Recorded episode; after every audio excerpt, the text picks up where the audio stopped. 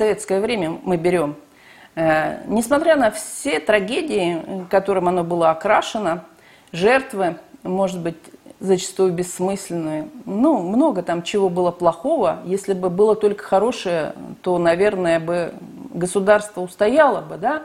Но что было там интересное, вот то, что касалось слова именно писателя. Вот писатели, выражавшие голос народа, а это, конечно же, и Бондарев, и Проскурин, и Валентин Сорокин, они получали признание и народа, и власти. Значит, у этой власти, да, даже в истории, ну, в перспективе, есть, эм, ну, как бы не пошла наша история дальше, есть возможность сохраниться.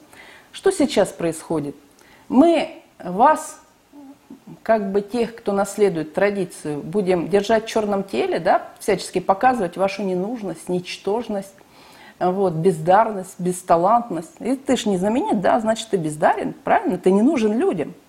Вот. А людям мы будем, ну, как бы некие продукты предлагать писательские, да, накачивать их тем, там деньгами, славой, пиаром, вот будем их показывать. Ну что, что получилось из этого?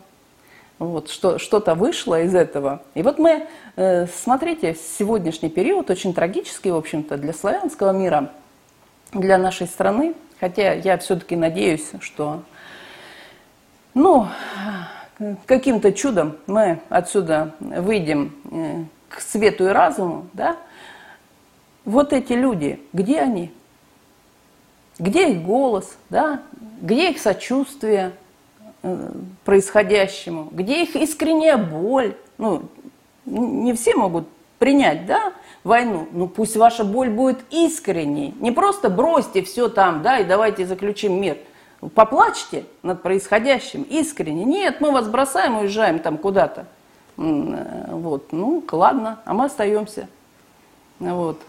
Не нужен нам берег турецкий. Да, тем, кто уехал в, в эти тревожные времена из России, ну, мы, мы помашем им ручкой и не будем э, жалеть. Нет, мы будем жалеть, потому что, понимаете, э, это время украденное у нас э, не, не, не только у конкретных литераторов, певцов, время певца на там не, не такое долгое, да, артистов, поэтов, оно у народа украденное. Вот. А что такое время украденное у народа? Это не прожитые до конца жизни, это нерожденные дети, это изломанные судьбы, это нелюбимая работа. Но это много чего, это просто ненормальная жизнь. Но неужели мы для ненормальной жизни рождены? Я не верю в это. Вот. И чтобы люди верили в то, что они рождены для ненормальной жизни, для гадкой жизни, для какой-то ну, аморальной жизни, да, мы вам предложим вот такую литературу. Ну, вот, вот, слушайте вот эти песни, да, смотрите вот эти фильмы, они самих не могут смотреть, э, смотрите эти телепрограммы, читайте вот, э, вот, вот этих авторов модных. Ну, последний скандал просто меня, вот, к которому я, честно говоря, даже сама причастна, это Московская область, она ввела в Олимпиаду стихотворение Ленор Горалик, эм, ну, стихотворение, скажем так, убогое, наравне с классиками. И Ирина Ушакова написала письмо там, в Министерство э, просвещения, э, министру образования Московской области, в Думу государственную. Тишина. Это вот наш выбор, это лауреат премии НОСМ и так далее.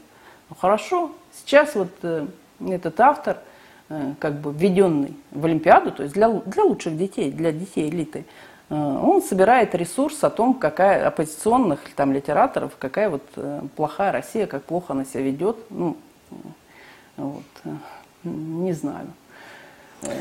Не знаю, что на это сказать. И Лидия, так во всем.